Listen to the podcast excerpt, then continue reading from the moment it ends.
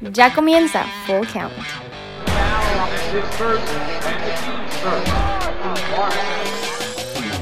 Ahora pasando a la acción del deporte ráfaga, yo quiero hablar de un tema que se ha hecho muy grande en los últimos días, en las últimas semanas. Y es que al parecer todos teníamos claro un novato del año, pero ahora ya no. Ahora ya no sabemos si el premio se lo van a dar a Trey Young o se lo van a dar a Luka Doncic. Yo quiero saber sus opiniones porque a mí me parece que el novato del año sigue estando muy claro y se llama Luka Doncic. ¿No? ¿O ustedes opinan diferente? Trey Young. Yo creo que no hay discusión con lo que señalas. Creo que Luka Doncic debe de ser el novato del año.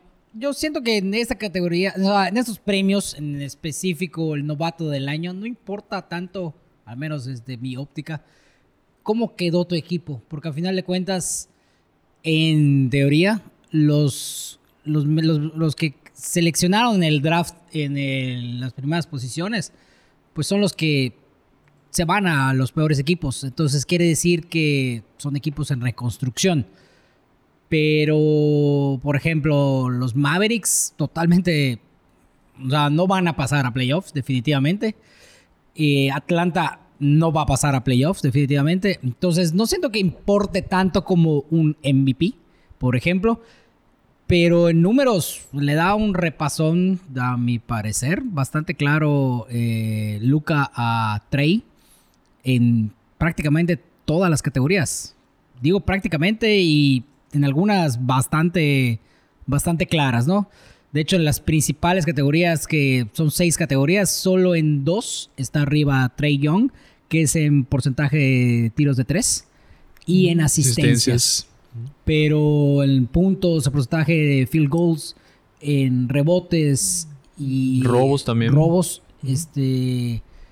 Yo creo que no hay discusión, ¿no? No, no, no sé de dónde salió esa, ese debate, ¿no? O sea, claro, eh, si está sonando es porque el río, el río está llevando piedras.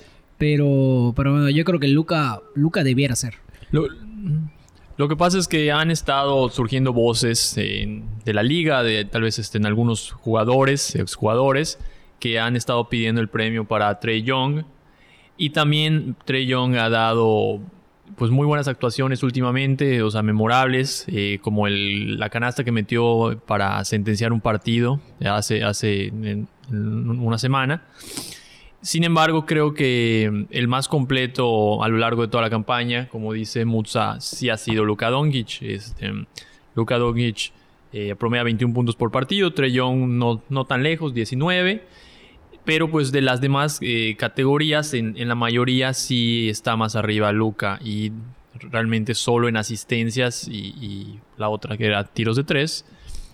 Por el tipo de jugador que es Trey Young, pues ahí sí lleva la ventaja, pero en todas las demás importantes, Luca Doncic ha sido más, más regular que Trey Young. Y yo creo, yo creo que realmente el debate, sobre todo como menciona Chiqui, en, con, los, con los jugadores, es porque Luca viene de Europa, ya ha jugado contra profesionales.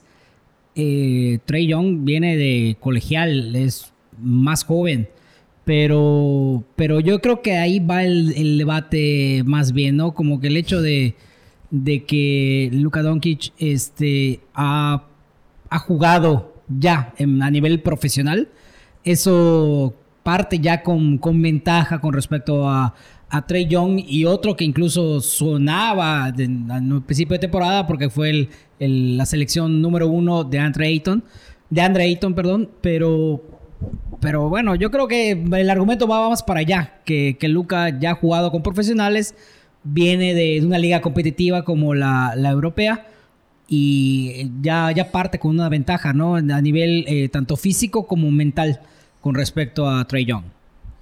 Sí, la discusión se había en, estas últimas semanas porque Trey ha estado dando actuaciones buenas y que han ayudado a Atlanta a ganar algunos partidos. Eh, pero tengo aquí una estadística de los porcentajes y de los acumulados de estos dos jugadores eh, hasta hace tres días.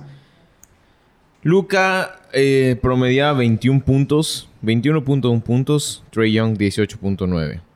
Luca promedia 7.6 rebotes, Trey 3.6 rebotes. Luca 5.9 asistencias, Trey 8.0 asistencias. Y en porcentajes de tiros de 3, que esta es la estadística que a mí me, me, me hace ruido, están empatados en 33%, siendo Trey Young un especialista en tiros de larga distancia.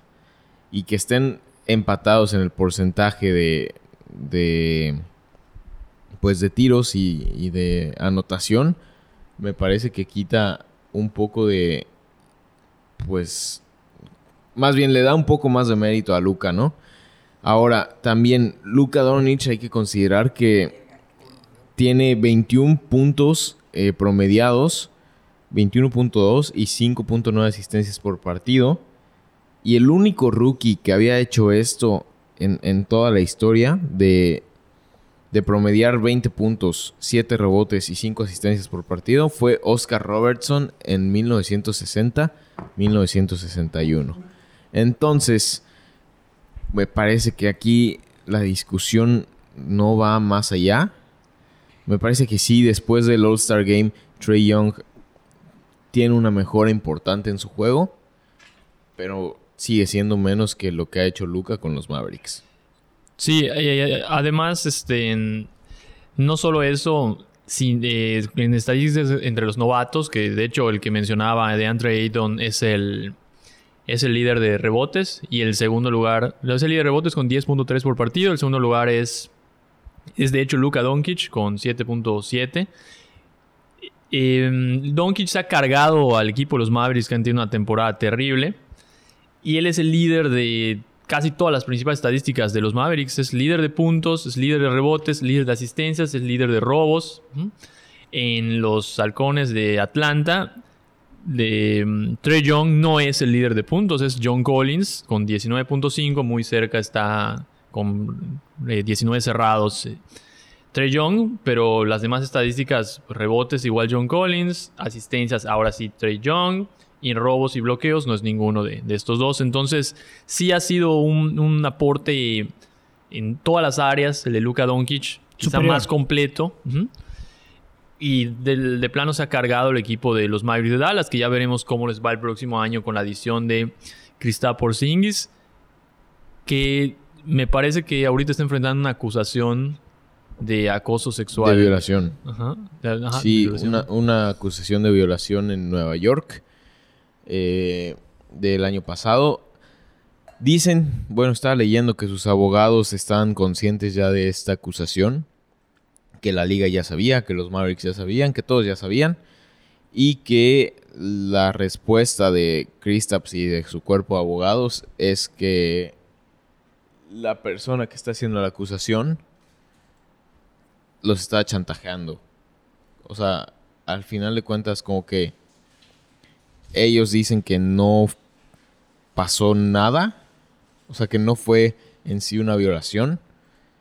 Y que después de quedar en malos términos con Kristaps, esta persona quería como que sacarle provecho a la situación. Y pues al nombre de, de Porzingis. Veremos en qué acaba esta investigación que sin duda alguna pues pone en incertidumbre el futuro de los Mavericks en, en la próxima temporada, ¿no? Porque de llegar a ser cierta, pues me parece que la liga lo tendría que castigar y también la ley. Entonces, eh, No, no recuerdo, bueno, igual y me equivoco, pero no recuerdo algún caso sonado de, escándalo sexual en la NBA con respecto a otras ligas.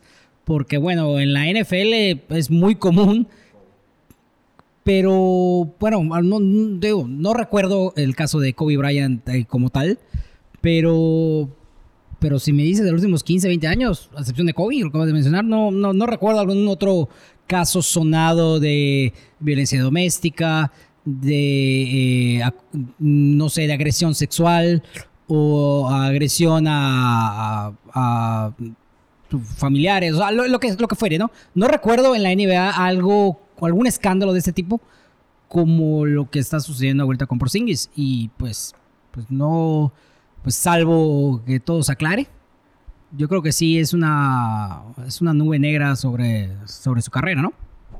Claro, si, si lo tenía complicado ya con la lesión, ahora súmale este, este tema, que te digo, en caso de ser verdad, debería ser castigado como cualquier otra persona, ¿no? Que, que llega a ser encontrada culpable de, de este delito. En fin, eh, también otra cosa que surgió hace poco y que, que a mí me parece pues un tanto graciosa. eh, es que los Lakers sentaron a LeBron James por el resto de la temporada. Dice que, que se va a enfocar que no, no ha tenido, eh, digamos de esta manera, temporada de descanso. Porque, pues, bueno, los últimos años ha llegado a las finales y el tiempo de descanso que ha tenido eh, ha sido menor. Bueno, comparado con otros, con otros equipos, con otros jugadores, salvo, lógicamente, quienes lleguen a la final de la NBA. Pero otra cosa muy importante es que quiere concentrarse porque por fin va a filmar Space Jam 2. Entonces, eh, pues bueno, decidieron, pues ya que estás en Hollywood, darte un poquito de descanso y prepárate para que vas por los premios Oscars con Space Jam 2. De hecho, está teniendo problemas para, según un reporte de, de Score, está teniendo problemas para reclutar gente que lo acompañe en Space Jam 2.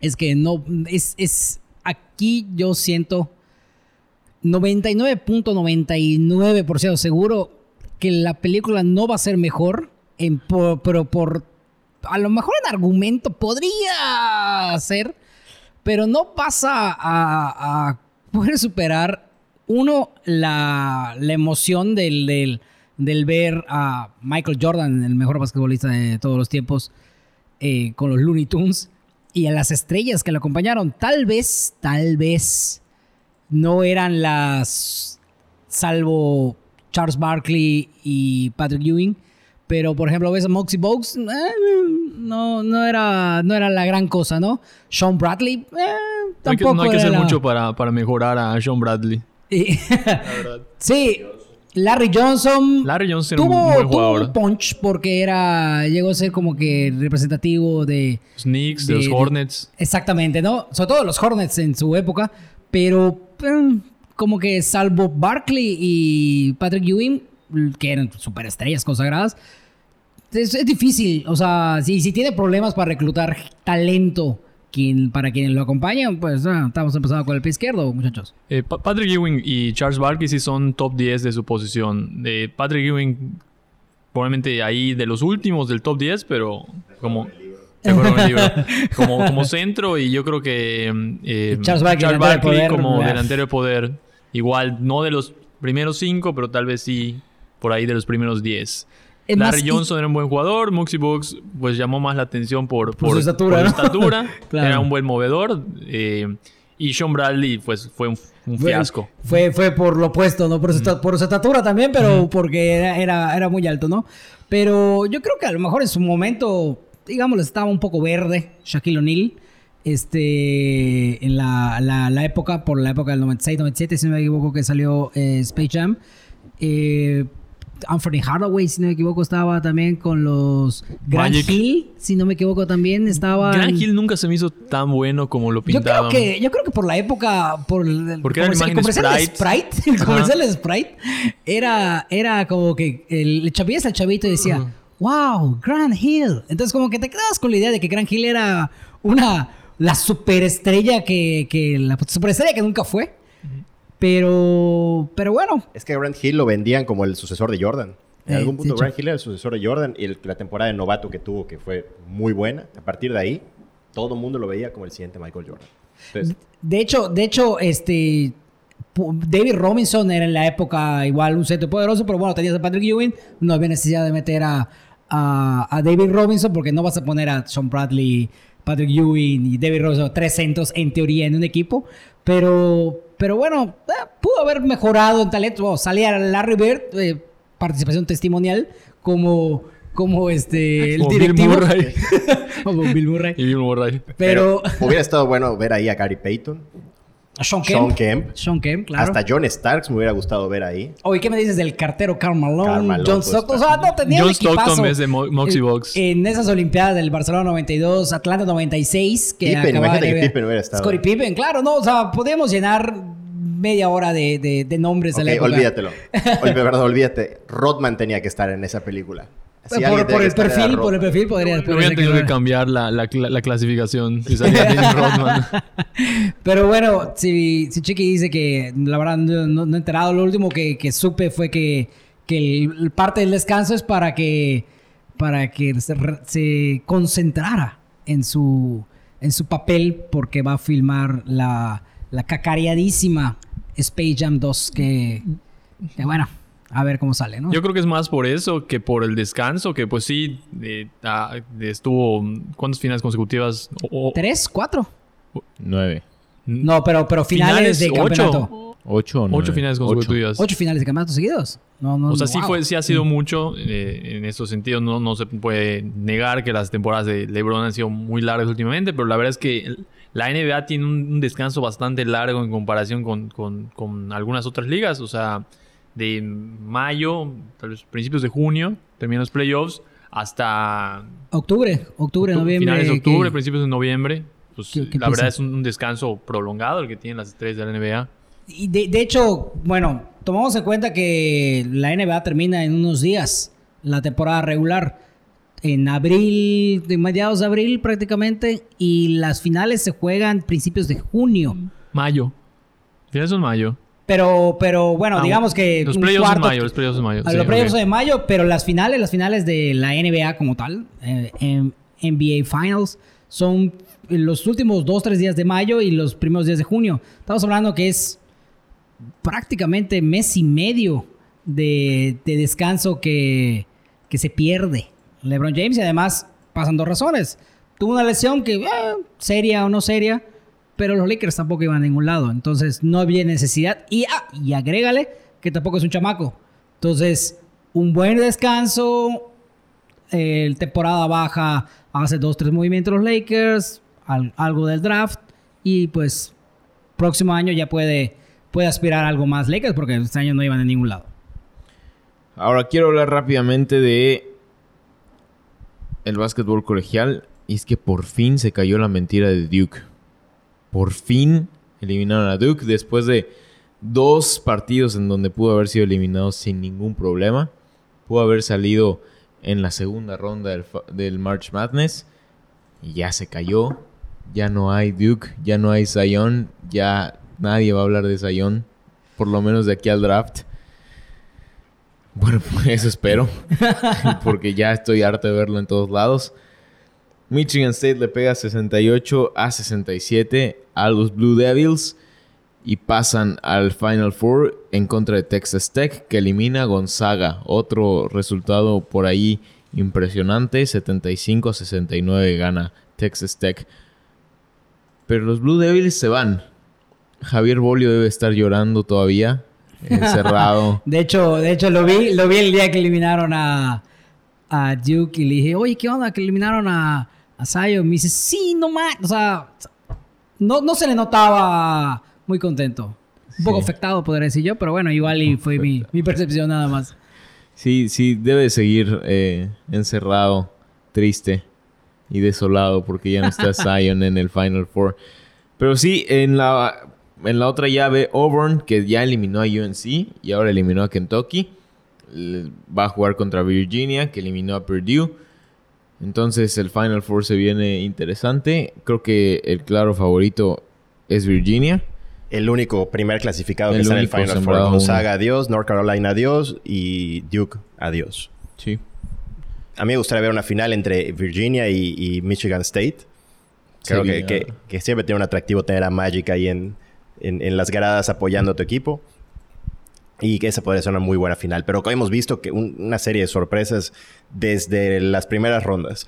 Escuchaba el otro día, la verdad es que no he seguido eh, habitualmente el March Madness, pero estaba leyendo el otro día, o escuchaba, no recuerdo bien, que este ha sido de los mejores de la historia.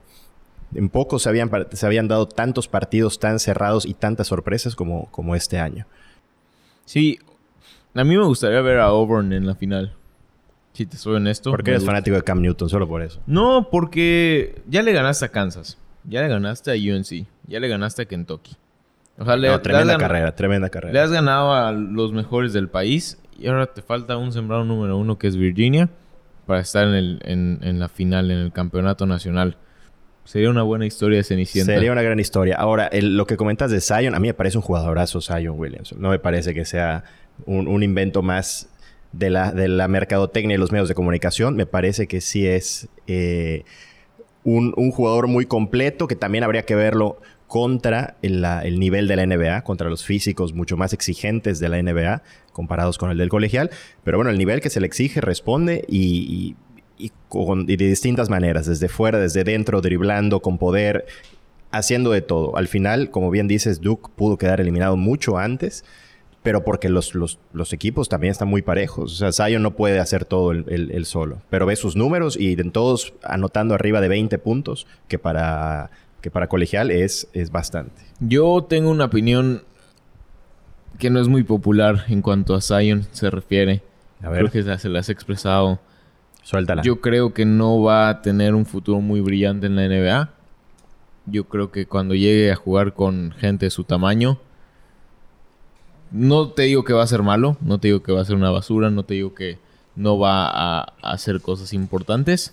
¿Va a ser el nuevo no- Grand Hill como tocamos el tema hace un rato? ¿Va a ser el nuevo LeBron? Claro que no. Claro que no.